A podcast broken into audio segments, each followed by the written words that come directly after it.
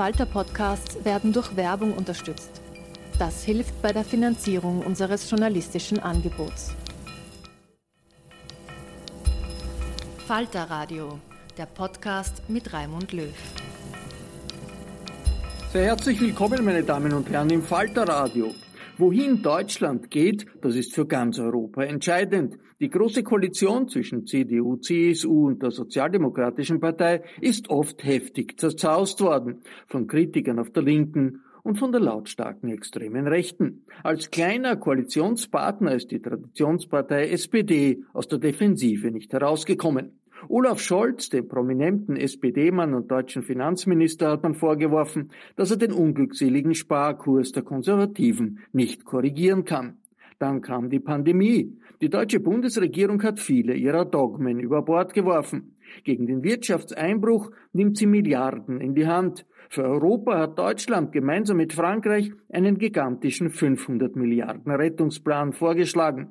Was die neue Situation bedeutet, für die Bundesrepublik Deutschland und für Europa, bespricht der Publizist Robert Miesig mit Olaf Scholz in einem Talk des Bruno Kreisky Forums. Robert Miesig hat den deutschen Vizekanzler nach den Besonderheiten des gegenwärtigen Wirtschaftsabsturzes gefragt. Und er will zuerst wissen, wie denn der Slogan für das deutsche 130 Milliarden Konjunkturprogramm entstanden ist. Mit uns aus der Krise lautet nämlich das Motto ob die Spin-Doktoren des deutschen Finanzministeriums nächtelang über diesem tollen Slogan gebrütet haben? Olaf Scholz? Nein, sowas geht im Bundesministerium der Finanzen spontan. Und äh, das ist ja auch ein Begriff, der dazu passt. Jetzt wünscht man sich aber wahrscheinlich generell doch eher nicht, dass ein Bundesministerium für Finanzen seine Arbeit spontan anlegt und schon gar nicht wohl in einer Wirtschaftskrise dieses Ausmaßes.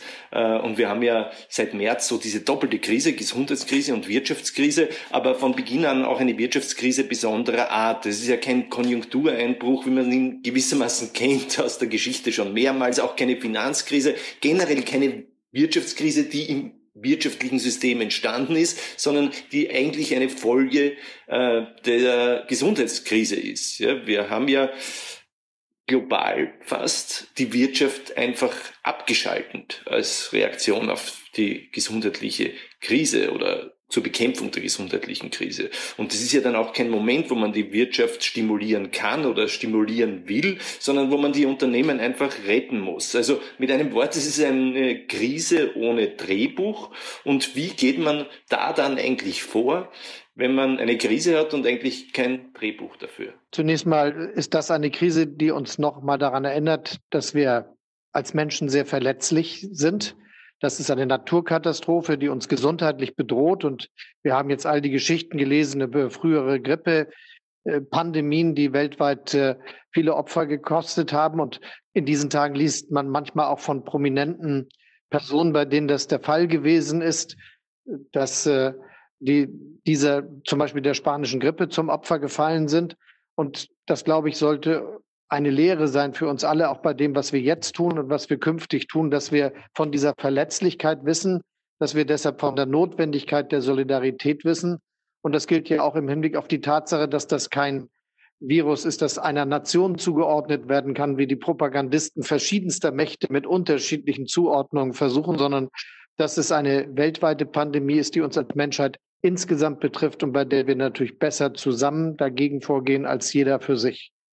Was äh, ein Konjunkturprogramm oder ein Stabilisierungsprogramm für Deutschland betrifft, aus meiner Sicht war es notwendig, schnell zu handeln und auch mit einem großen Paket gegen die Krise vorzugehen. Denn wenn das nicht passiert, dann verlieren alle das Vertrauen und dann herrscht sehr schnell Panik. Aus diesem Grunde habe ich dazu geraten und haben wir uns als Regierung insgesamt entschlossen, ein großes Programm gegen die äh, Abschwächung der Konjunktur auf den Weg zu bringen. Wir haben die Ausnahmeregel des Grundgesetzes in Anspruch genommen, dass wir die Verschuldung über die gesetzlichen Rahmenbedingungen hinaustreiben dürfen. Wir haben 156 Milliarden Euro zusätzliche Kredite aufgenommen. Wir haben eine Ermächtigung bekommen, das auch zu tun zur Stabilisierung unseres Wirtschafts- und Stabilisierungsfonds und unserer KfW.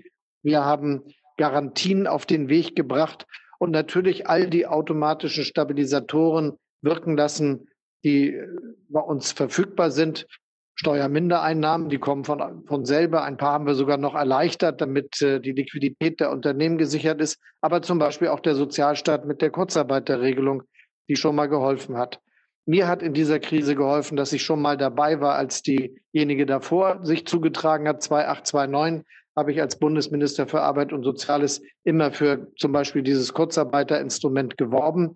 Und das spielt jetzt ja auch wieder eine ganz zentrale Rolle, wenn man die unterschiedlichen Entwicklungen der Arbeitslosigkeit in Deutschland und einigen anderen Ländern, die etwas Ähnliches haben in Europa und den USA vergleicht, dann sieht man, was wir da für einen Schatz haben. Jetzt gibt es ja nach meinem Gefühl zwei Phasen dieser Krise. Also zunächst mal die erste Phase, den Lockdown, den Shutdown, wo die Unternehmen und die mit ihnen verbundene Beschäftigung einfach an lebenserhaltenden Maßnahmen hängen. Und danach die Phase, wo man die Wirtschaft wieder durch Konjunkturmaßnahmen äh, stimulieren kann und stimulieren will. Und jetzt sind wir, wenn man so will, gewissermaßen am Übergang zwischen diesen beiden Phasen, aber vielleicht sehen Sie das ja anders. Aber ich möchte jetzt mal zunächst noch zur ersten Phase fragen, weil das ja sehr auffällig ist, auch im Vergleich zu Österreich. Äh, in Deutschland ist zum Beispiel die Arbeitslosigkeit kaum gestiegen. Die Kurzarbeitszahlen sind in Deutschland und Österreich einigermaßen vergleichbar. Und in Österreich hören wir sehr viele Klagen von Unternehmen, kleinen Unternehmen, mittleren Unternehmen, Gewerbetreibenden, Freiberuflern, generell Selbstständigen, äh, dass das alles viel zu bürokratisch ist, nicht funktioniert für sie, dass das Geld nicht ankommt. Und bei euch hat man so den Eindruck, läuft es da besser. Es wird gesagt, äh, man stellt den Antrag sehr unbürokratisch und innerhalb von 48 Stunden ist das Geld da. Jedenfalls hört man das. Meine Frage wäre da, was habt ihr da besser gemacht? Oder andere Frage ist vielleicht, auch bei euch nicht alles Gold, was glänzt? Sicher nicht. Ich will keine Vergleiche anstellen. Ich kann über das äh, reden, was wir unternommen haben. Zu den Maßnahmen, die wir sofort auf den Weg gebracht haben, gehörte ein 50 Milliarden Soforthilfeprogramm, um Unternehmen in der konkreten Situation mit Direkthilfen zu unterstützen, insbesondere sehr kleine, bis zu zehn Beschäftigte. Und das ist auch umfangreich in Anspruch genommen worden. Wir haben dann schnell verhandelt mit den 16 Ländern in Deutschland, dass sie die Verwaltung dieser Mittelvergabe vornehmen, was gleichzeitig ermöglicht hat, dass alle Länder ihre eigenen Programme damit kombinieren, sodass ein Bürger oder ein Unternehmen nicht zweimal auftreten musste, einmal bei einer Bundesinstitution und dann bei einer Landesinstitution, sondern dass das aus einer Hand entschieden werden konnte und auch aufeinander abgestimmt war, wenn die Programme unterschiedliche Schwerpunkte hatten. Das hat unterschiedlich gut, muss man sagen, aber doch relativ schnell in all den 16 Ländern funktioniert und vielen Unternehmen auch erstmal Mut gemacht, weiter durchzuhalten. Und dann haben wir eine ganze Reihe von Maßnahmen nutzen können, die steuerrechtlich in Deutschland auch verfügt werden können, ohne dass der Gesetzgeber gleich entscheidet. Wir haben also Vorauszahlungen reduzieren lassen von den Unternehmen unter erleichterten Voraussetzungen. Wir haben die Rückzahlung bereits geleisteter Steuervorauszahlungen ermöglicht. Wir haben Verlustrückträge ermöglicht. Wir haben ermöglicht, dass steuerfrei jetzt in dieser Krise sehr beschäftigten Arbeitnehmern, etwa im Pflegebereich oder an den Kassen oder wo auch immer, äh, von ihren Arbeitgebern Zuschläge gezahlt werden können. Und das hat auch ein bisschen zur Stabilisierung mit beigetragen sodass also die automatischen Stabilisatoren gewirkt haben. Ich will es aber nochmal sagen, der allerwichtigste war ganz sicher die Kurzarbeiterregelung, die dazu beigetragen hat, dass viele Unternehmen äh, sich getraut haben, an ihren Beschäftigten festzuhalten. Denn das ist ja das eigentliche Ziel dieser Maßnahme. Kurzarbeitsgeld in Deutschland, um dabei zu bleiben, heißt, äh, dass die Beschäftigten so circa 65 bis 70 Prozent ihres Gehalts weiter bekommen, wenn ich da richtig informiert bin, oder? Das heißt, das ist ja doch auch ein erheblicher Nachfrageausfall, also abgesehen von allen äh, sozialen äh, Effekten, die das hat. Das ist so. Das sind äh, je nachdem Familienstand etwa 67 Prozent und oder etwas weniger. Wir haben deshalb aber mittlerweile ein Gesetz auf den Weg gebracht, das bei einem längeren Verlauf die Leistung erhöht. Und natürlich haben wir ein bisschen darauf gesetzt, dass diesmal wie in der letzten Krise die meisten Arbeitgeber die Kurzarbeitergeldzahlung aufstocken. Das hat 2829 funktioniert. Diesmal nicht ganz so schnell und leider auch nur bei den sehr großen Unternehmen. Insofern haben wir uns dazu entschlossen, die staatliche Leistung oder die der Bundesagentur für Arbeit nochmal besonders zu erhöhen. Und neben das, was wir jetzt schon besprochen haben, sind natürlich die vielen Garantien getreten, die Kreditprogramme der KfW, die es möglich gemacht haben, dass Unternehmen erstmal mit Liquidität versorgt werden. Und das gilt auch für große Unternehmen. Da sind ja jetzt auch einige sehr prominente Entscheidungen getroffen worden, die dann nochmal mit der EU-Kommission äh, rückgekoppelt worden sind.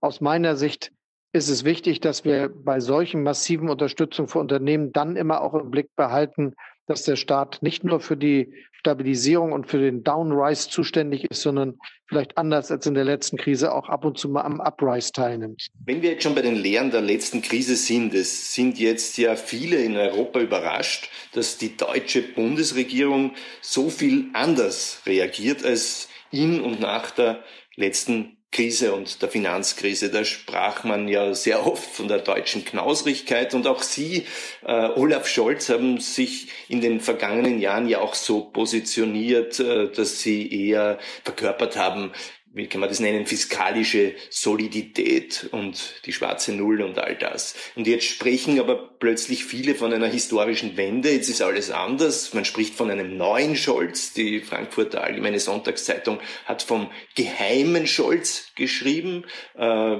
was so insinuiert, äh, dass er immer schon anders war, aber es nicht gesagt hat. Haben wir jetzt einen neuen Scholz und haben wir generell eine ganz grundlegende, ja grundsätzliche Neuorientierung der deutschen Wirtschaftspolitik? Mir war immer wichtig, solide zu handeln als äh, verantwortlicher Politiker, aber natürlich auch ganz besonders als Bundesminister der Finanzen und auch aufs Geld zu achten. Ein Grund dafür ist aber auch gewesen, dass ich ganz entlang keynesianischer Denktraditionen der Meinung war und bin, dass man in guten Zeiten dafür sorgen muss, dass man in schlechten Zeiten die Kraft hat, die man braucht. Und das ist eben ein Unterschied. Wenn Deutschland jetzt seine staatliche Verschuldung erhöht, dann startet das eben bei einem Prozentsatz von unter 60 Prozent der Wirtschaftsleistung und wird dann auf 75 oder knapp über 80 Prozent hochgehen. Das erschreckt gegenwärtig niemanden, weil wir wissen aus der letzten Krise, dass es damals von knapp über 60 Prozent auf knapp über 80 Prozent angestiegen ist, was wir an staatlicher Verschuldung hatten. Aber dass wir auch wieder runtergekommen sind und zwar auch ohne ganz besondere Anstrengung, weil die Wirtschaftsleistung das möglich gemacht hat, diese Aufgaben zu finanzieren und auch diese Situation äh, zu verbessern, so dass wir jetzt wieder eine gute Ausgangslage haben. Und dann aber, wenn die Lage so ist, dann darf man sich da nicht reintasten. Das schnelle und umfassende Handeln am Anfang der Pandemie war aus meiner Sicht für die Stabilisierung der Wirtschaft ganz, ganz zentral. Und das Gleiche gilt übrigens für die nächste Phase, die jetzt beginnt dass wir nämlich sagen, da wo der Lockdown zu Ende geht, wollen wir auch gleich mit dem Konjunkturprogramm beginnen, so wie sich die Ökonomen das in ihren englischen Formulierungen zuwerfen, timely, in diesem Fall also genau zum richtigen Zeitpunkt und dann soll es ja noch targeted und temporary sein, auch zwei kompliziert durchzuhaltende Zielsetzungen und wenn es gut läuft, auch ein bisschen an die Zukunft äh, gerichtet mit transformative. Meine Hoffnung ist, dass wir mit dem, was wir jetzt gerade vorgelegt haben, genau diesen vier Grundsätzen entsprechen. Die auch den Vorteil haben, dass alle vier mit T anfangen. Hätten wir noch ein fünftes mit T gefunden, wären es wahrscheinlich fünf Prinzipien, oder? Eine ironische, kritische Hinterfragung volkswirtschaftlicher Theorien, an der aber viel dran ist. ja. Nun haben Sie sicher ein gutes Argument auf Ihrer Seite, wenn Sie sagen, seht her, die schwarze Null, Sie gibt uns jetzt die Möglichkeit, massiv zu reagieren. Der Umstand, dass wir in den vergangenen Jahren äh, solide gewirtschaftet haben, gibt uns jetzt die Möglichkeit für unsere Bazooka. Aber auf der anderen Seite ist die Kritik, dass Deutschland eine deutlich, deutliche Lücke öffentlicher Investitionen hatte in den vergangenen Jahren, auch nicht falsch. Und dass man eigentlich auch nach 2008, 2009, aber stärker vielleicht noch 2010, 2011 bei den europäischen Staaten auf, oder Partnern, insbesondere im Süden, den am härtesten getroffenen Partnern, auf eine massive Austeritätspolitik gesetzt hat, die die Erholung erschwerte und dann dazu führte, dass wir eigentlich alle unseren, unter unseren ökonomischen Möglichkeiten geblieben sind. Diese beiden Argumente sind ja dennoch richtig, oder? Zunächst mal ist die Kritik äh, richtig, dass die öffentlichen Investitionsprogramme in der Vergangenheit nicht groß genug gewesen sind in Deutschland. Deshalb hatte ich schon den Ehrgeiz, das Stück für Stück zu ändern. Und wir haben auch die öffentlichen Investitionen auf ein Allzeithoch äh, angehoben in den letzten zwei Jahren. Übrigens etwas, das mir auch in anderen Funktionen schon wichtig war, weil ich glaube, dass die langfristige Entwicklung unserer Infrastruktur, ob das nun Straßen, Bahnen oder Schulen und Kindergärten sind, von großer Bedeutung für unsere Zukunftsfähigkeit ist. Und das könnte man noch ausführlich in alle möglichen Dimensionen ausbuchstabieren. Für mich ist aber gleichzeitig wichtig, dass wir uns völlig klar darüber sind, dass es längst nicht mehr deutsche, österreichische, tschechische, slowakische, polnische, französische, spanische Volkswirtschaften gibt, sondern dass das viel mehr schon so ist, dass wir eine europäische Volkswirtschaft haben. Wenn man sich die Handelsbeziehungen und die Dienstleistungsbeziehungen in Europa anguckt, wird das offensichtlich. Sogar wenn man einzelne Unternehmen anschaut, selbst mittelständische Unternehmen, dann wird man finden, dass sie oft Produktionsstätten überall über, in Europa verteilt haben. Und wenn wir ein Unternehmen mit Sitz in Deutschland retten, retten wir gleichzeitig auch ein Unternehmen mit vielen, vielen Filialen überall in Europa. Und das ist dann auch ein Beitrag zur Stabilisierung der europäischen Volkswirtschaft. Aber ganz klar, wir werden als Länder, die so erfolgreich mit der übrigen Welt vernetzt sind, und das gilt sehr für Deutschland, aber auch zum Beispiel für Österreich und gerade zum Beispiel die skandinavischen Länder oder die Niederlande, niemals erfolgreich unsere Volkswirtschaften stabilisieren können, wenn die wichtigsten Partner für unsere ökonomische Entwicklung das nicht auch schaffen. Und das ist der Grund gewesen, warum ich zunächst mal in der Runde der Finanzminister dafür geworben habe, dass wir ein großes Paket zur Stabilisierung auf den Weg bringen mit 540 äh, Milliarden als Rahmen und einer Maßnahme für kleine und mittlere Unternehmen, so wie wir das in Deutschland auch machen mit unserer Kreditanstalt für Wiederaufbau, in dem Fall dann mit der Europäischen Investitionsbank 200 Milliarden Euro an kleine und mittlere Unternehmen als Kreditvergabe direkt von der Bank ohne die Erhöhung der Staatsschulden der Mitgliedsländer. Das Gleiche gilt für das Programm SURE, das die Kommission aufgelegt hat, was Kurzarbeiterprogramme überall in Europa möglich macht und auch wirken soll. Und dann natürlich der erleichterte Zugang zum europäischen Stabilitätsmechanismus. Da war das ganz wichtig, dass der zu Unrecht sehr schlechte Ruf, den der europäische Stabilitätsmechanismus der ESM hat, äh, bei dieser Gelegenheit mal bereinigt wird. Denn da ist ja eine Ausleihkapazität äh, in Größenordnung vorhanden, die in der Lage ist, auch Staaten und auch große Staaten zu stabilisieren, wenn sie den Kontakt zu den Finanzmärkten verlieren. Aber durch die ganzen Erinnerungen an Troikas und äh, an die Debatte darüber, dass man erstmal sein ganzes Wesen ändern müsse, bevor man finanzielle Unterstützung bekommt, äh, haben viele ablehnende Haltung gehabt, auch in den südeuropäischen Ländern. Ich glaube, dass durch die konkrete Ausgestaltung dieses ESM-Programms das jetzt viel attraktiver ist und dass wir auch erleben werden, dass Länder das in Anspruch nehmen und der Ruf des ESM dann zu Recht repariert ist als etwas, das eine nützliche Stabilisierung fiskalischer Art in Europa ist. So, und das ist jetzt der eine Teil. Der nächste ist die Frage, wie können wir den Wiederaufbau, mit dem wir in Deutschland mit unserem Konjunkturprogramm begonnen haben, überall in Europa unterstützen. Und darum lautet unser Vorschlag, den Frankreich und Deutschland zusammen machen. Wir wollen einen europäischen Wiederaufbau möglich machen in der Größenordnung von 500 Milliarden Euro und ganz bewusst auch mit der Aussage, da sollen Zuwendungen für konkrete Investitionsprojekte, für Maßnahmen, die der dem Wiederaufbau der einzelnen Länder, der Konjunkturbelebung dienen, mitfinanziert werden aus dem Haushalt. Es geht nicht darum, neue Kredite zu vergeben. Warum das? Wenn wir jetzt angucken, wie geht es weiter mit der Staatsverschuldung der Länder, wird es einige geben wie Deutschland, die steigen dann von knapp unter 60 auf knapp unter 80 oder knapp über 80 Prozent. Aber es wird welche gehen, die fangen bei 100, 120 Prozent oder noch höher an.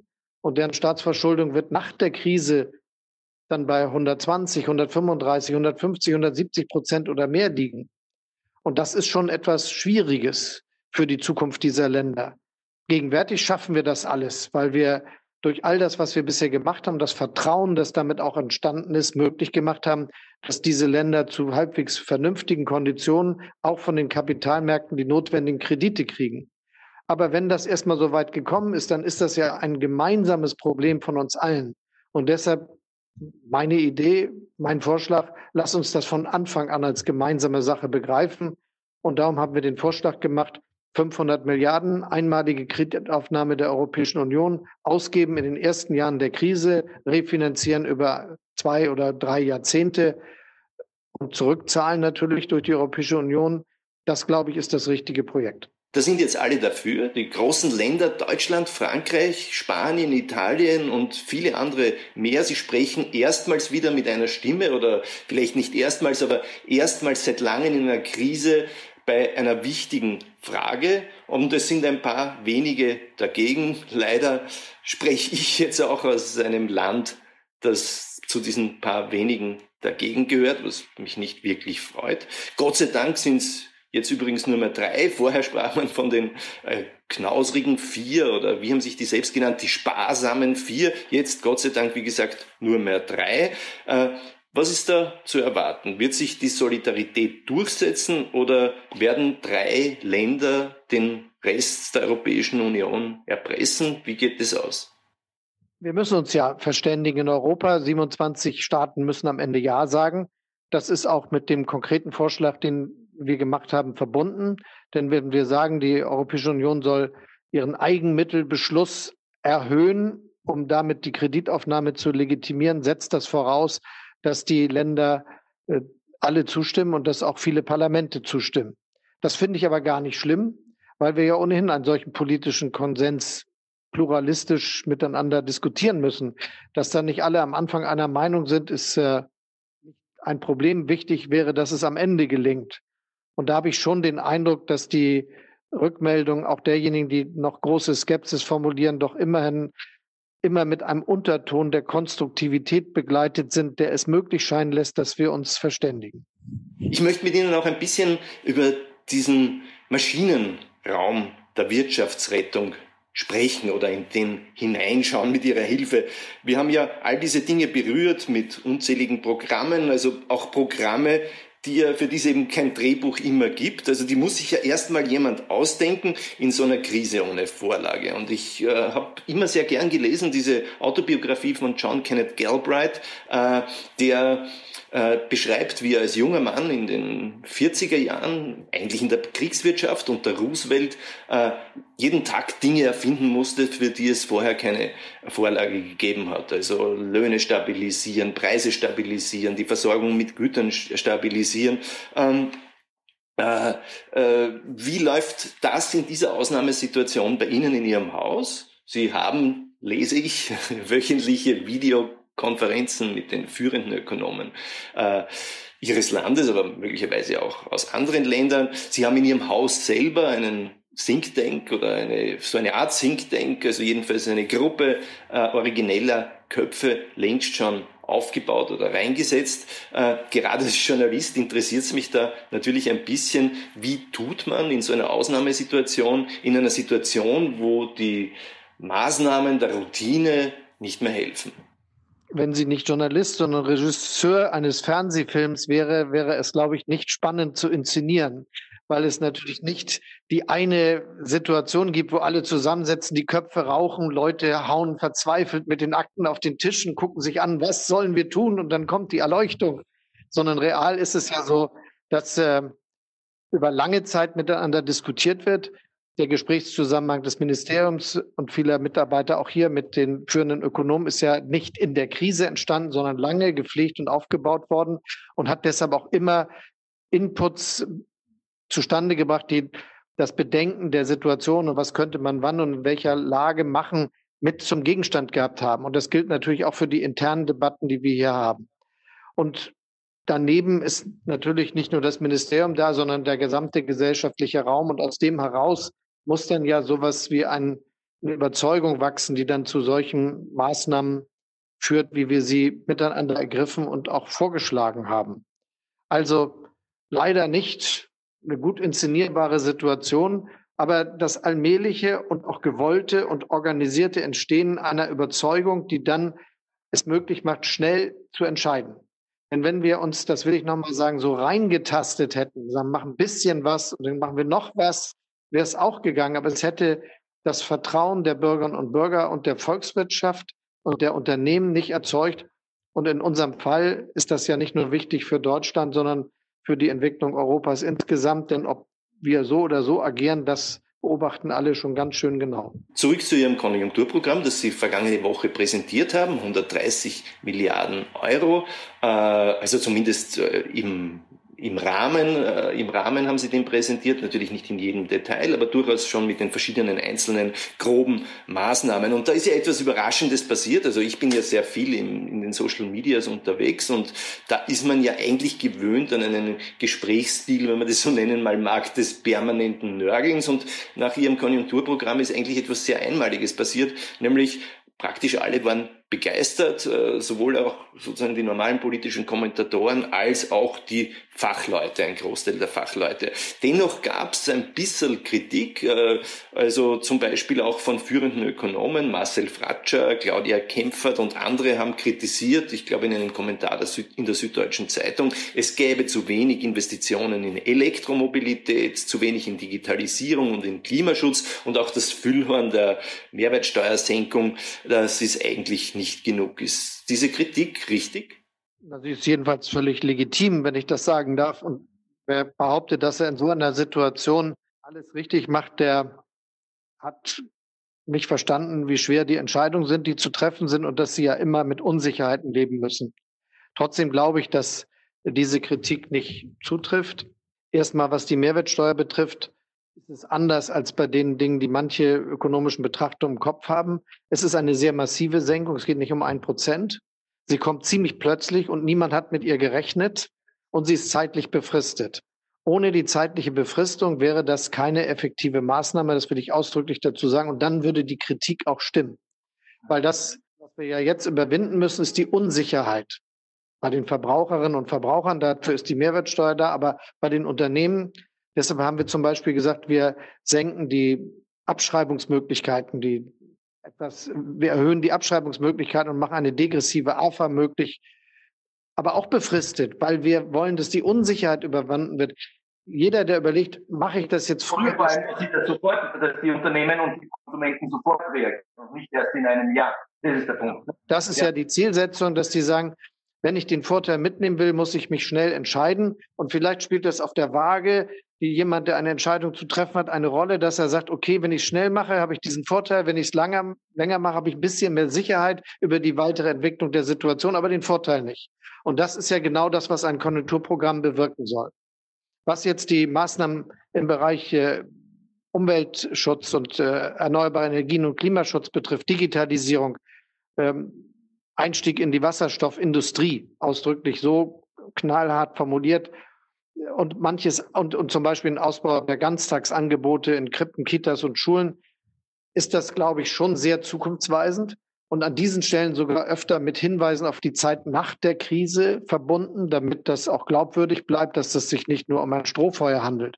Aber Konjunkturkrisenbekämpfung findet ja statt im Jahr 20 und 21. Und da ist es so, dass ich nicht erleben möchte, was ich schon mal erlebt habe, als ich nämlich bei der letzten Krise als Arbeitsminister dabei war, habe ich dann mitgekriegt, dass als ich später Bürgermeister war, ich Grundsteine legen durfte für Baumaßnahmen, die aus der Krisenfinanzierung stammten. Das war aber 2011, 2012, da war die Krise schon vorbei. Und meine These ist, wir müssen schon alle bewegen, dass sie es jetzt hinkriegen, trotz aller Planungsprozesse, trotz aller Schwierigkeiten, jetzt was zu machen, in diesem Jahr und im nächsten Jahr, damit die Wirtschaft wieder anläuft. Und was die Transformationsperspektive für das ganze Jahrzehnt betrifft, wird das einmal Thema des nächsten Bundestagswahlkampfes sein und im Wettbewerb der Parteien stehen. Aber da sind die richtigen Andeutungen hier gemacht mit den Themen, die ich eben schon genannt habe. Weil ja das eigentliche Ziel ist, dass die Unternehmen und die Konsumenten auch sofort reagieren, nicht wahr? Und nicht bloß in einem Jahr. Das ist ja, ja die Zielsetzung, dass die sagen, wenn ich den Vorteil mitnehmen will, muss ich mich schnell entscheiden. Und vielleicht spielt das auf der Waage wie jemand, der eine Entscheidung zu treffen hat, eine Rolle, dass er sagt, okay, wenn ich schnell mache, habe ich diesen Vorteil, wenn ich es länger, länger mache, habe ich ein bisschen mehr Sicherheit über die weitere Entwicklung der Situation, aber den Vorteil nicht. Und das ist ja genau das, was ein Konjunkturprogramm bewirken soll. Was jetzt die Maßnahmen im Bereich äh, Umweltschutz und äh, erneuerbare Energien und Klimaschutz betrifft, Digitalisierung, ähm, Einstieg in die Wasserstoffindustrie, ausdrücklich so knallhart formuliert, und manches und, und zum Beispiel ein Ausbau der Ganztagsangebote in Krippen, Kitas und Schulen, ist das, glaube ich, schon sehr zukunftsweisend und an diesen Stellen sogar öfter mit Hinweisen auf die Zeit nach der Krise verbunden, damit das auch glaubwürdig bleibt, dass es sich nicht nur um ein Strohfeuer handelt. Aber Konjunkturkrisenbekämpfung findet ja statt im Jahr 20 und 21. Und da ist es so, dass ich nicht erleben möchte, was ich schon mal erlebt habe. Als ich nämlich bei der letzten Krise als Arbeitsminister dabei war, habe ich dann mitgekriegt, dass als ich später Bürgermeister war, ich Grundsteine legen durfte für Baumaßnahmen, die aus der Krisenfinanzierung stammten. Das war aber 2011, 2012, da war die Krise schon vorbei. Und meine These ist, wir müssen schon alle bewegen, dass sie es jetzt hinkriegen, trotz aller Planungsprozesse, trotz aller Schwierigkeiten, jetzt was zu machen, in diesem Jahr und im nächsten Jahr, damit die Wirtschaft wieder anläuft. Und was die Transformationsperspektive für das ganze Jahrzehnt betrifft, wird das einmal Thema des nächsten Bundestagswahlkampfes sein und im Wettbewerb der Parteien stehen. Aber da sind die richtigen Andeutungen hier gemacht mit den Themen, die ich eben schon genannt habe. Gleichzeitig gibt es auch Kritik von der anderen Seite. Also die IG Metall war ja nicht so glücklich, dass sie keine äh, ist das Abwrackprämie dieses Mal drin haben. Äh, das kann man ja auch irgendwie verstehen, logischerweise, weil äh, selbst äh, aus der Perspektive eines Stahlarbeiters oder jedes Arbeiters ist es natürlich naheliegend zu sagen, rettet die Arbeitsplätze, die jetzt schon da ist, da sind und nicht schafft irgendwelche, die dann vielleicht in drei Jahren da sind und da bin ich mir nicht sicher, ob ich hinbekomme. und gleichzeitig ist die Metall oder sind die, die, die Arbeiter und die Beschäftigten in dieser Industrie ähm, natürlich der Kernbestand der Wähler der Sozialdemokratie. Also kann man diese Kritik der IG Metall ja auch irgendwie verstehen. Verstehen in jedem Fall. Ich glaube, jeder, der gegenwärtig auf seinen Arbeitsplatz guckt und sieht, wie die Nachfrage nachgelassen hat und die Beschäftigung nicht richtig funktioniert, weil keiner kauft, macht sich Sorgen und hat auch ganz oft Angst. Das finde ich völlig berechtigt. Und deshalb ist ja alles, was wir gemacht haben, ein bisschen darauf gerichtet, wie kriegen wir diese Situation überwunden. Dazu zählt zum Beispiel die eben schon beschriebene Mehrwertsteuersenkung. Die nützt ja zum Beispiel auch dem Verkauf von Automobilen aller Art sogar. Sie hat den Vorteil, dass sie die vielen Förderprogramme, die wir in Deutschland für die Pkw schon haben, nicht kannibalisiert.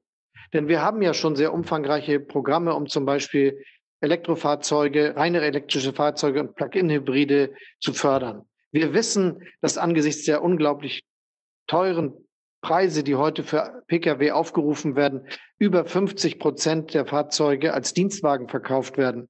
Deshalb haben wir schon längst eine Förderung auf den Weg gebracht, die zum Beispiel unterstützt, wenn sich diejenigen, die, die Dienstwagennutzer entscheiden, solche Fahrzeuge zu nehmen. Das hat auch zu einer massiv gestiegenen Nachfrage geführt. Deshalb ist es so, dass wir mit der Abschreibungsregel ja auch der Automobilindustrie helfen und denjenigen, die sich Dienstwagenflotten anschaffen oder zum Beispiel Lkw. Wir haben ein eigenes Programm für die Lkw-Industrie, ein europäisches, auf den Weg gebracht, was in diesem Fall auch den Austausch von Flotten mit beinhaltet. Und äh, wir haben außerdem sehr große Fördermaßnahmen für die Automobilindustrie mit dabei, neben den Förderungen des öffentlichen Nahverkehrs, die aber alles, was mit Elektrifizierung und moderner Technologie zu tun haben, ob es nun Busse betrifft oder Pkw oder Lkw und andere Dinge. Da geht es um acht Milliarden Euro. Man kann schon sagen, da wird diese Industrie schon ordentlich gestützt. Und ich glaube, dass das auch seinen guten Effekt haben wird und das dann auch die Kritiker überzeugt. Es gab aber auch andere Kritik. Die IG Metall beispielsweise war gar nicht unglücklich und natürlich auch die Autoindustrie als Ganzes, aber auch die Gewerkschaften, also die IG Metall war gar nicht so glücklich, dass es diesmal keine Abwrackprämie gibt, die den Kauf neuer Autos fördert, äh, weil das sind ja auch die Beschäftigten der Autoindustrie, deren Arbeitsplätze davon abhängen. Und das sind ja übrigens nebenbei gesagt auch ganz viele, die eigentlich zum Kernwählersegment der Sozialdemokratie, also der SPD, zählen. Und man kann das ja auch verstehen, dass jeder seinen Arbeitsplatz retten will, aber man kann auch vielleicht auch grundlegender verstehen, dass die Haltung ist, ja bitte rettet doch die Arbeitsplätze, die es jetzt schon gibt und nicht investiert sind was, wo dann Arbeitsplätze entstehen, vielleicht in drei Jahren, äh, was mir jetzt nichts hilft und den ich sowieso als Beschäftigter möglicherweise dann nicht bekommen werde. Das ist ja eigentlich sehr verständlich, oder? Ja, aber Sie sind noch mal ein Argument, warum auch leistungsstarke Volkswirtschaften dafür sein sollten, europäische Solidarität zu üben. Erstens würde uns allen entgegengehalten, dass wir ja nur an uns denken und dass dann ein solches Ungleichgewicht verstärkt wird nach der Krise. Zweitens würde es gar nicht aufgehen, denn keine einzelne Nation kann auf den wirtschaftlichen Erfolg der anderen europäischen Länder verzichten. Wir sind global aufgestellt und das gilt für die deutsche Volkswirtschaft wahrscheinlich noch mehr als für die allermeisten auf der Welt. Aber trotzdem, der größte Teil unseres Handels und unserer Austauschbeziehung findet mit den anderen Ländern der Europäischen Union statt. Und in, deshalb ist es ganz wichtig, dass es dort aufwärts geht und dass es dort nicht eine langanhaltende Stagnation gibt. Diese langanhaltende Stagnation in vielen Ländern Europas wäre auch eine ökonomische Stagnation in Deutschland und, ich sage es ausdrücklich, in Österreich. Und darum glaube ich, dass auch unsere Länder ein Interesse daran haben, dass es den anderen gut geht. Glauben Sie eigentlich, dass, äh, äh, dass äh, die Politik, die Deutschland die Länder des Nordens, der Österreich auch dazu äh, und andere auch, äh, nach 2011 äh, gegenüber den südlichen Staaten verfolgt haben, falsch war? Ich glaube, dass man das nicht hätte so machen müssen, wie es da konkret gewesen ist. Man sieht das nicht nur an den Protesten, die da entstanden sind in vielen Ländern, die ja Frieden und Unfrieden geschaffen haben, sondern aus meiner Sicht hat das auch was damit zu tun, dass viel zu moralisch diskutiert worden ist. Manchmal erkläre ich mir das damit, dass die deutsche Sprache ja nun zu den wenigen gehört, in denen Schuld und Schulden das gleiche Wort sind.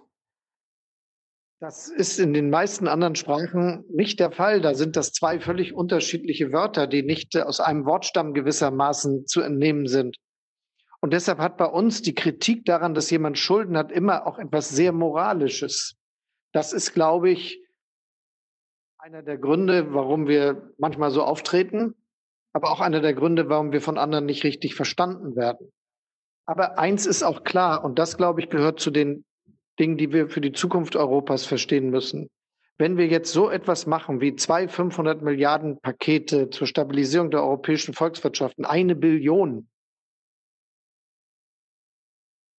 dann geht das nicht ohne eine bessere Europäische Union. Wir brauchen dann auch Fortschritt. Da hat es auch was mit Kompetenzen zu tun, über Entscheidungsfähigkeiten und auch natürlich mit der einen oder anderen Einnahmequelle, die die Europäische Union haben muss. Man kann nicht sowas tun und dann so tun, als wäre man 27 komplett unverbundene Staaten. Das gilt übrigens auch für die Länder, die jetzt äh, zu Recht auf Solidarität setzen und sie einverlangen. Sie müssen verstehen, dass genauso wie für die anderen das einen politischen Preis, nämlich des weiteren Zusammenwachsens der Europäischen Union hat und richtigerweise. Es gibt ja neben der ganz, ganz aktuellen Krise über die wir gesprochen haben, also unsere Wirtschaftskrise jetzt und die Konjunkturmaßnahmen, die zu setzen sind und der Klimakrise, über die wir ja jetzt auch schon ein paar Sachen gesagt haben, die wir zumindest berührt haben, auch andere Krisen und andere Thematiken, über die wir in den vergangenen 15 Jahren eigentlich alle im, äh, in den öffentlichen Debatten so diskutiert haben, etwa dass die Ungleichheitsschere aufgeht, global, dass äh, wir Zweiteilungen von Arbeitsmärkten haben. Die einen haben sehr viel Unsicherheit und Konkurrenz im Leben, die anderen haben gewissermaßen alle Chancen im Leben, äh, dass es nicht mehr gerecht zugeht. Äh, Sie kennen ja all diese auch Thesen und großen Bücher und Studien von Branko Milanovic über Raphael Zuckmann und bis zu Thomas Piketty, Piketty müssen wir das eigentlich auch jetzt gleich angehen? Diese Gerechtigkeitsfrage? Ich denke, dass äh, wir überhaupt nur eine Chance haben, durch diese Krise zu kommen, weil wir letztendlich auf einen lange gewachsenen und immer noch stabilen Sozialstaat zurückgreifen können, der seine Stabilisierungsfunktion hat. Aber dass wir aus der Krise auch lernen müssen, dass jetzt eigentlich ein Zeitalter der Solidarität gefragt ist. Wie sehr wir als Menschen miteinander zusammenhängen, hat Singapur erlebt, das sich um alles gekümmert hat, aber nicht um die Fremd, die, die, die Gastarbeiter, wenn man das mit dem alten Wort sagen kann, die dort als Migranten tätig sind, immer zeitlich befristet und in irgendwelchen Sammelunterkünften untergebracht sind. Das Gleiche haben wir aber auch erlebt in Deutschland äh, in Unterkünften, die äh, eingesetzt worden sind für ziemlich schlimme Arbeitsverhältnisse in der Fleischindustrie zum Beispiel und äh, ähnliches. Und deshalb glaube ich, ist eins ganz klar, wir müssen uns für die gute Perspektiven von jedem und jeder Einzelnen unserer Gesellschaft miteinander verantwortlich fühlen. Wie es dem anderen geht, das muss unser gemeinsames Thema sein. Das ist nicht das Problem desjenigen, der es hat. Das ist auch immer unseres. Das, glaube ich, sollten vielleicht diejenigen, die das bisher nicht möglich gefunden haben, aus der Krise lernen. Ich hoffe auch, dass mancher, der mehr eine wirtschaftsliberale Einstellung hat und findet, er zahlt sowieso zu viel Steuern angesichts seines ökonomischen Erfolgs, vielleicht angesichts eines Staates, der mit solcher Massivität ihm in dieser Krise sein Unternehmen rettet, auch eine andere Perspektive entwickelt und akzeptiert, dass Solidarität sich auch im Steuersystem irgendwie niederschlagen muss, damit das finanziert werden kann. Aber am Ende, das will ich schon sagen, unabhängig von solchen ökonomischen Kategorien, bin ich fest davon überzeugt, dass unsere Gesellschaft nur Zusammenhalt, wenn wir Respekt haben für jeden und jede, wenn wir für sehr unterschiedliche Lebenslagen Respekt haben und wenn wir es wichtig finden, dass jemand auch als sein Leben nach eigenen Vorstellungen führen können muss. Und das fängt dann damit an, dass die Löhne nicht so gering sein können, wie sie sind dass jetzt in der Krise alle die Arbeit von Pflegekräften und von Einzelhandelsverkaufskräften loben und sagen, das sind die Helden des Corona-Alltags, nach der Krise dann nicht mehr daran denken, wie wenig Geld denen schon immer gezahlt worden ist. Das darf nicht passieren. Deshalb müssen wir auch sagen, wir wollen, dass das anders wird und wir wollen auch die Konsequenzen tragen. Denn höhere Löhne in diesem Bereich heißt auch für uns, soweit wir als Kunden dahin gehen, als Verbraucher, als diejenigen, die die Leistung in Anspruch nehmen, höhere Preise. Aber ich glaube, dass das richtig ist und dass ein solidarischer Staat das auch als sein Thema entdecken muss. Aber in den letzten 10 bis 15 Jahren oder fast 15 bis 20 Jahren haben ja Regierungen nicht so viel dagegen gemacht, gegen diesen Abwärtsdruck auf Löhne und auch nicht so viel gegen das Wachstum von Vermögen an der Spitze. Und an solchen Regierungen war ja auch die Sozialdemokratie gelegentlich beteiligt, ja sogar in Deutschland. Was haben wir denn daraus zu lernen im Lichte der jetzigen Situation? Wir haben daraus zu lernen für das, was wir für die Zukunft anstreben. Und ich will das für mich mit ein paar Themen benennen, die mir ganz zentral sind. Das eine ist, wir müssen sicherstellen, dass es nach unten hin eine Absicherung bei den Löhnen gibt, die besser ist, als das heute der Fall ist. Das ist der Grund, warum ich sehr früh und zur Überraschung vieler immer für einen sehr hohen Mindestlohn eingesetzt habe.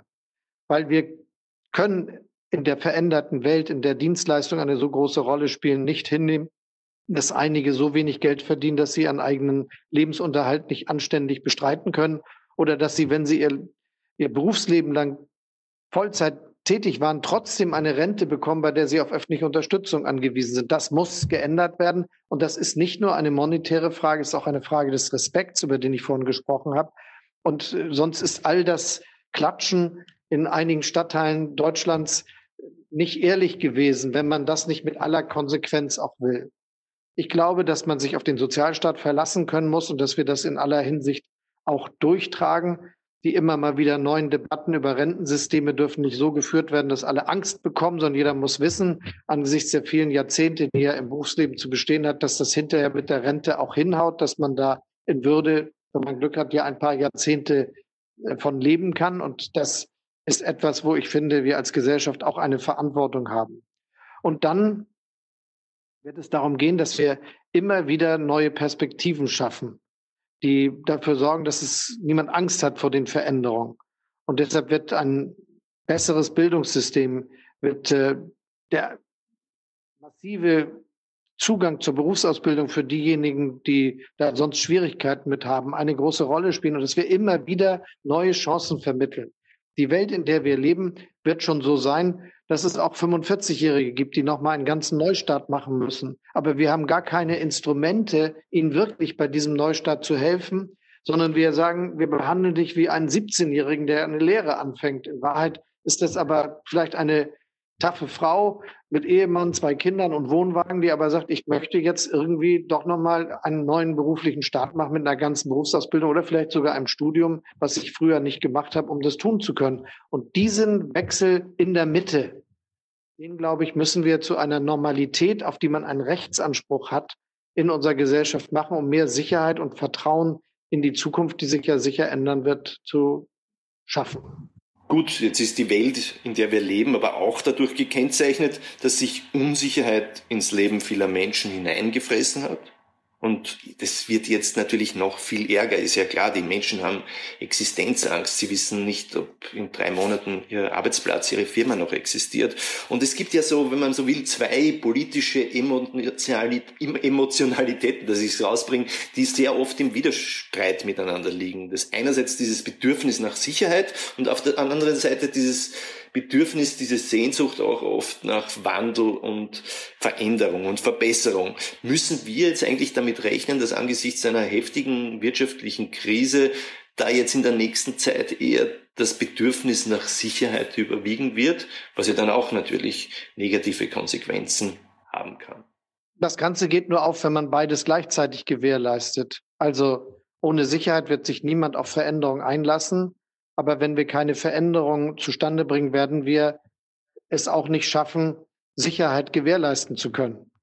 Deshalb bin ich dafür, dass wir uns schon trauen, ein bisschen zuversichtlicher über die Zukunft zu diskutieren. Als fortschrittlicher Politiker, finde ich, sollte man den Pessimismus und die Idee, dass früher alles besser war, anderen überlassen. Aus meiner Tradition heraus, der ich mich verbunden fühle, ist es so, dass wir glauben, dass müssen, dass durch eine gute demokratische Politik ein besseres Leben möglich ist.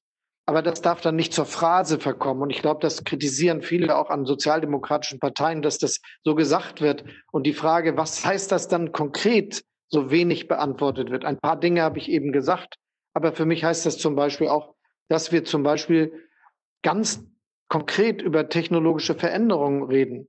Wenn wir also sagen, ich greife das Beispiel auf, wir steigen ein in die Wasserstoffwirtschaft, dann kann man plötzlich glauben, dass es auch noch Industrie und gute Arbeitsplätze in Deutschland und Europa geben wird, wenn wir äh, fossil-free sind. Wenn wir nur sagen, das muss so sein und wird sich schon ergeben, dann kann niemand konkret darauf setzen. Wenn wir zeigen, wie man mit äh, vielen Modernisierungen dafür sorgen kann, dass wir unseren Energieverbrauch mit erneuerbaren Energien äh, decken können, und dass das Arbeitsplätze schafft und das konkret wird, nicht abstrakt als irgendwas, was bei einem Dinner vorgetragen wird, sondern etwas, das sich in der Realität dann auch abspielt, wo viel für getan wird, wo man darauf setzen kann, dann glaube ich, kann das auch Zutrauen schaffen, dass wir Arbeitsplätze und Wohlstand hierzulande haben. Das gilt auch für die Digitalisierung, die viele als Bedrohung begreifen. Aber wenn wir konkrete Möglichkeiten für Beschäftigung schaffen, Erfahrungen damit organisieren, und dafür sorgen, dass das nicht etwas ist, das nur in Kalifornien stattfindet, sondern eben auch bei uns, weil wir das beweisen können, dann glaube ich, kann darüber auch Zuversicht und Zutrauen zu solchen Sachen entstehen.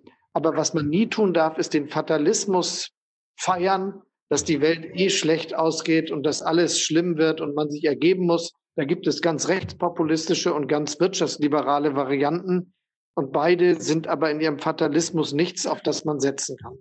Jetzt bin ich natürlich gewiss niemand, der dem Pessimismus das Wort reden würde wollen. Also ganz im Gegenteil bin ich eigentlich absolut nicht. Aber es ist ja andererseits auch so, dass viele in den arbeitenden Klassen, ich sage das jetzt mal so, weil das ja ganz verschiedene unterschiedlichen Lebenslagen äh, der arbeitenden Klassen der einfachen Leute, die normale Jobs machen, äh, äh, betrifft. Also dass viele aus den arbeitenden Klassen die Erfahrung gemacht haben in den vergangenen Jahren und Jahrzehnten schon, dass Wandel für sie Verschlechterung heißt, Verschlechterung ihrer Arbeitsverträge oder auch Rationalisierungsdruck, dass jeder nur mehr versucht, äh, ja, eigentlich selbst zu überleben, wenn es gewissermaßen permanent Rationalisierungsdruck mit Jobabbau gibt in faktisch sehr vielen Branchen, dass damit einhergeht das Gefühl, dass man nicht mehr respektiert wird, dass man nur meine Nummer ist und auch dieses Gefühl, keiner kümmert sich um mich.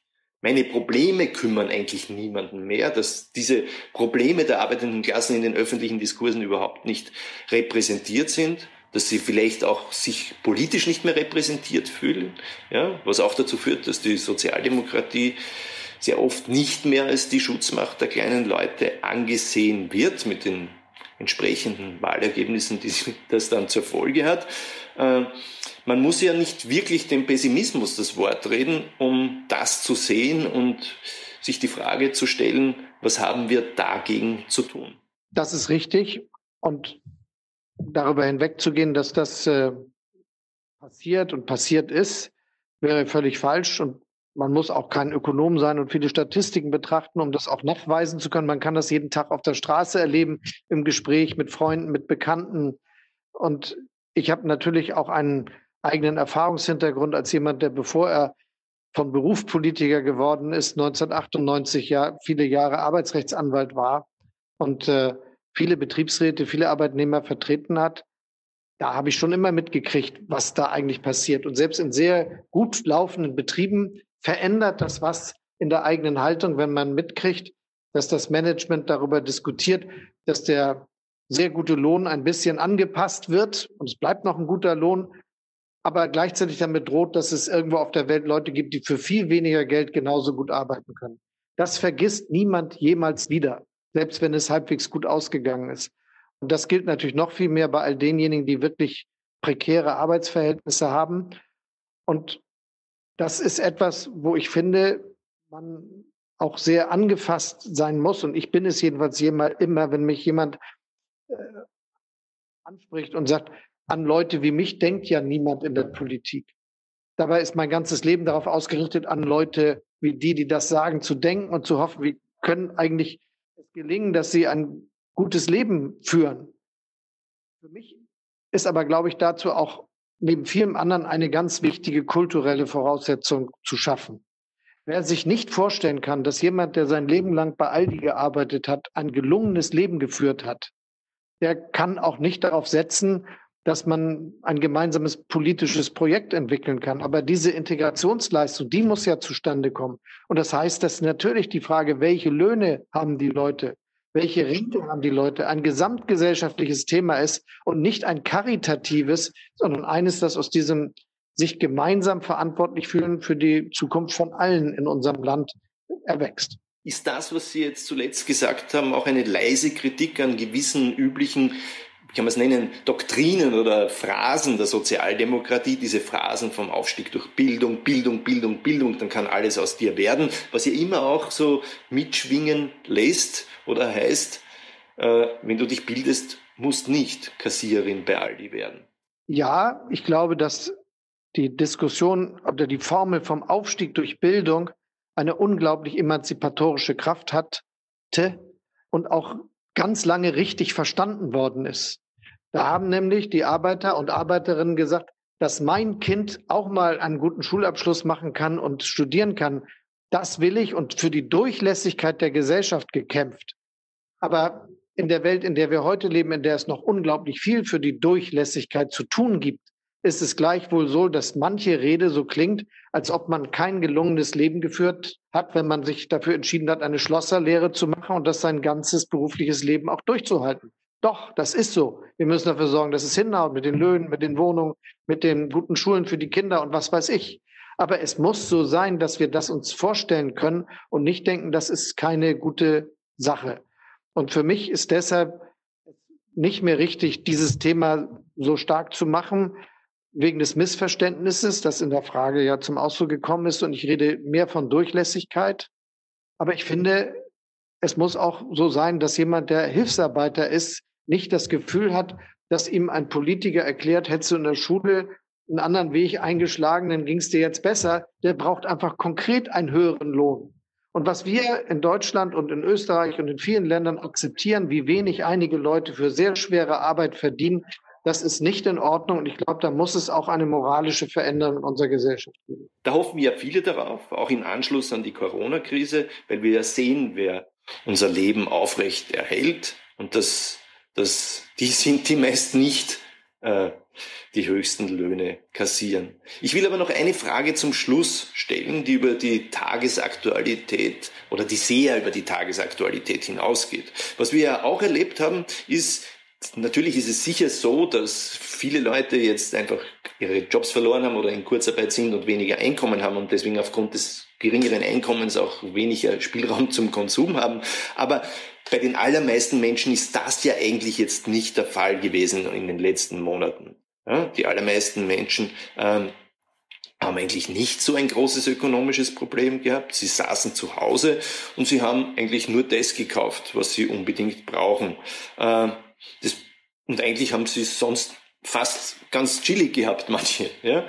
Und da sieht man, äh, wenn wir nur kaufen, was wir brauchen, dann muss das für uns eigentlich gar nicht so unangenehm sein. Oder das haben auch so viele sehr erlebt. Nur wenn wir das tun, dann bricht das Wirtschaftssystem zusammen. Ist das nicht absurd? Letztendlich, dass der Kapitalismus untergeht, wenn wir nur mehr kaufen, was wir brauchen? Na, ich bin jetzt, also wenn ich irgendwie wetten sollte, wie schnell das Leben wieder ein bisschen so wird wie vorher, was jetzt äh, die Interessen der Bürgerinnen und Bürger betrifft, dann würde ich sagen, ziemlich schnell, sobald sich alle sicher sind, dass es wieder normal läuft. Da wird es jetzt nicht eine große Phase geben, wo ganz viele sagen, ich will jetzt ein anderes Leben führen, entschleunigter und sonst was. Ich könnte mir eher das Gegenteil vorstellen. Trotzdem sind die Fragen ja berechtigt. Also wenn es äh, dazu kommt, dass äh, Kleidungsstücke gekauft werden, um zweimal getragen zu werden, weil sie so billig sind in bestimmten, bestimmten Verkaufsstellen, dann ist irgendwas schiefgegangen mit äh, dem, was man richtig finden muss. Das müssen wir niemandem vorschreiben, wie er das machen soll. Aber wenn sich da was ändert, das fände ich auf alle Fälle richtig, weil ich glaube, das ist dann auch nicht gut organisiert und umweltfreundlich und klimafreundlich ist es allemal nicht. Jetzt kam noch eine letzte Frage rein per Chat die gut dazu passt und deswegen will ich sie wirklich als allerletzte Frage noch dazu stellen. Arbeitszeitverkürzung. Frage nach Arbeitszeitverkürzung kam rein. Brauchen wir die? Die Produktivitätsfortschritte sind in den vergangenen 30 Jahren ja weder in Form von Arbeitszeitverkürzung noch in Form von steigenden Löhnen weitergegeben worden. Müssen wir uns im Nachgang der Krise nicht mehr Gedanken über eine, über eine signifikante Reduktion von Arbeitszeit machen? Arbeitszeitreduzierung hat ja immer mal wieder eine große Rolle gespielt. Gegenwärtig, glaube ich, ist das nicht das zentrale Thema. Und irgendwo gibt es wahrscheinlich auch eine anthropologische Untergrenze. Also, wenn wir dann beschließen würden, die Arbeitszeit geht darunter, müssen wir erleben, dass andere sich noch neue Beschäftigung suchen. Ähm, und da haben wir keine Mittel und auch keinen Grund, das zu begrenzen. Insofern denke ich, sollten wir viel mehr einen Aspekt betonen. Es wird immer über Flexibilität aus der Perspektive von Unternehmen gesprochen, aber es muss die Flexibilität auch aus der Perspektive von Arbeitnehmern und Arbeitnehmern zum Beispiel geben. Und wenn wir zum Beispiel durchsetzen, was wir ja als Debatte haben und auch gesetzgeberisch schon mehrfach vorangebracht haben, dass äh, nicht nur, wenn es um die Betreuung von Kindern geht, sondern dass man auch aus anderen Perspektiven als Arbeitnehmer seine Arbeitszeit reduzieren und später wieder erhöhen kann dann ist das vielleicht für die Unternehmen eine große Organisationsaufgabe. Aber ich glaube, dass das die Lebenszufriedenheit mehr erhöht. Wenn mehr Leute, die zu wenig Arbeitszeit haben, weil sie gerne mehr arbeiten würden und den Teilzeitjob nicht gern machen, weil sie nicht genug verdienen, da bessere Chancen haben, wäre es gut. Und umgekehrt, wenn Leute, die viel arbeiten und mal eine Phase brauchen, in der sie weniger arbeiten, es die Chance haben, das zu tun, ohne ihren Job zu riskieren, dann wäre es auch gut. Vielen Dank, Olaf Scholz, dass Sie sich für uns so viel Zeit genommen haben und herzliche Grüße. Sie hörten ein Online-Gespräch, das Robert Miesig mit dem deutschen Finanzminister und SPD-Mann Olaf Scholz im Rahmen einer Veranstaltung des Bruno Kreisky Forums geführt hat. Wir bedanken uns sehr herzlich beim Bruno Kreisky Forum für das Okay zu dieser Übertragung. Bei allen, die uns auf UKW hören, im Freirad Tirol und auf Radio Agora in Kärnten, darf ich mich verabschieden. Europaberichterstattung samt Reportagen aus unseren Nachbarstaaten ist fixer Bestandteil des Falter jede Woche. Daher der Hinweis, um nichts zu verpassen, ist ein Abonnement des Falter der beste Weg. Ein Abo können Sie im Internet bestellen auf der Adresse abo.falter.at. Ursula Winterauer hat die Signation gestaltet, Anna Goldenberg betreut die Technik. Ich verabschiede mich bis zur nächsten Folge.